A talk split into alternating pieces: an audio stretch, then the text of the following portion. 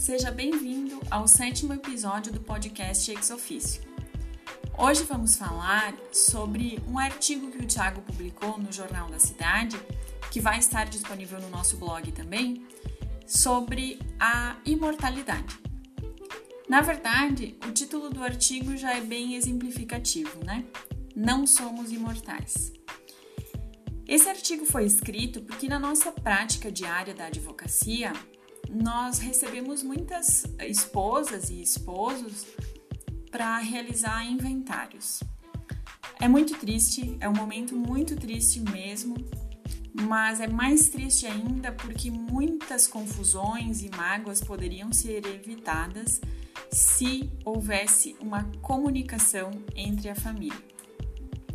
O ser humano, por natureza, ele sempre pensa que é imortal, né? Inconscientemente ele acredita que a vida é eterna, ele nunca vai morrer, sempre vai ter um dia a mais, uma hora a mais, uma ida ao hospital a mais. Não vai ser aquele dia que ele vai entrar no bloco cirúrgico e infelizmente vai infartar. É uma sensação que talvez nos protege de algumas de alguns medos maiores, mas para o direito não é uma sensação boa. É necessário fazer um planejamento em relação à sua morte, né? Infelizmente é algo que todos vamos passar. É muito triste quando a gente recebe um caso que está num emaranhado, né, de confusões e mágoas. A gente acaba lidando com isso todos os dias. Por isso é importante ressaltar: comunique-se. Emprestou dinheiro, pediu dinheiro emprestado, fez um seguro de vida, fez algum investimento em empresas de outras pessoas, fale com o seu cônjuge, fale com seus filhos, explique como foi feito o negócio, emprestou dinheiro com juro de poupança para receber daqui 10 anos, tem nota promissória. Enfim, são N situações da nossa vida cotidiana e que a gente sempre imagina que vai poder resolver. Nem todos poderão resolver, nem a qualquer momento nós não sabemos o nosso último dia. Então, a família passa a descobrir situações sobre aquele ente que até então era muito querido. Mas eis que surgem situações de mágoa e complicações em relação ao falecimento dessa pessoa. Do ponto de vista jurídico, há formas muito fáceis de resolver essa situação e muito esclarecedoras, para que essa partida seja sentida só pela ausência daquela pessoa e não pelos problemas que ela deixou com a sua partida. Um desses instrumentos é o testamento.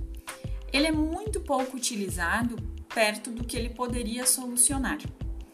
Então, uma simples conversa com um advogado é possível que se entenda o que, que pode ser feito para cada situação, o que, que pode entrar num testamento, o que, que é um testamento válido, valores, e vai se perceber que a paz que uma família pode ter em razão de já estar tudo estabelecido numa conversa muito franca, muito aberta entre filhos e cônjuges, uh, não, tem, não tem preço. Essa paz não tem preço. Esse tabu sobre falar com a família de bens, patrimônio e dinheiro, enfim, ele já terminou, nós já estamos em 2020. Existe só uma Suzanne von Richthofen que matou os pais por interesse. Nós não vemos isso todos os dias. Nós, o que nós vemos são os filhos querendo cuidar ao máximo dos pais e querendo que esses aproveitem a vida da melhor forma. Então, auxiliem seus filhos, seus herdeiros, a ficarem em paz após o seu falecimento. É só uma questão de comunicação, é só um almoço de domingo que, ao invés de uh, uma perda de tempo de assuntos, de falar da vida dos outros, de falar sobre o que aconteceu na novela, do que está passando no futebol, do que está acontecendo na política, ao invés de perder esse tempo, sente com sua família e converse sobre esses assuntos que realmente importam, que realmente fazem diferença na vida de cada um.